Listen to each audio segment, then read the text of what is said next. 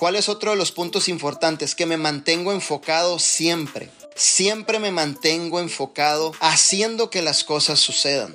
Un enfoque sostenido. Un enfoque en donde ninguna persona tenga el poder de controlarme mis decisiones, de controlarme mi enfoque, de controlarme mi determinación, de controlarme hacia dónde vamos. Ninguna persona tiene el poder sobre mi persona de hacer eso, ¿cierto? Y es lo mismo que tú debes de implementar.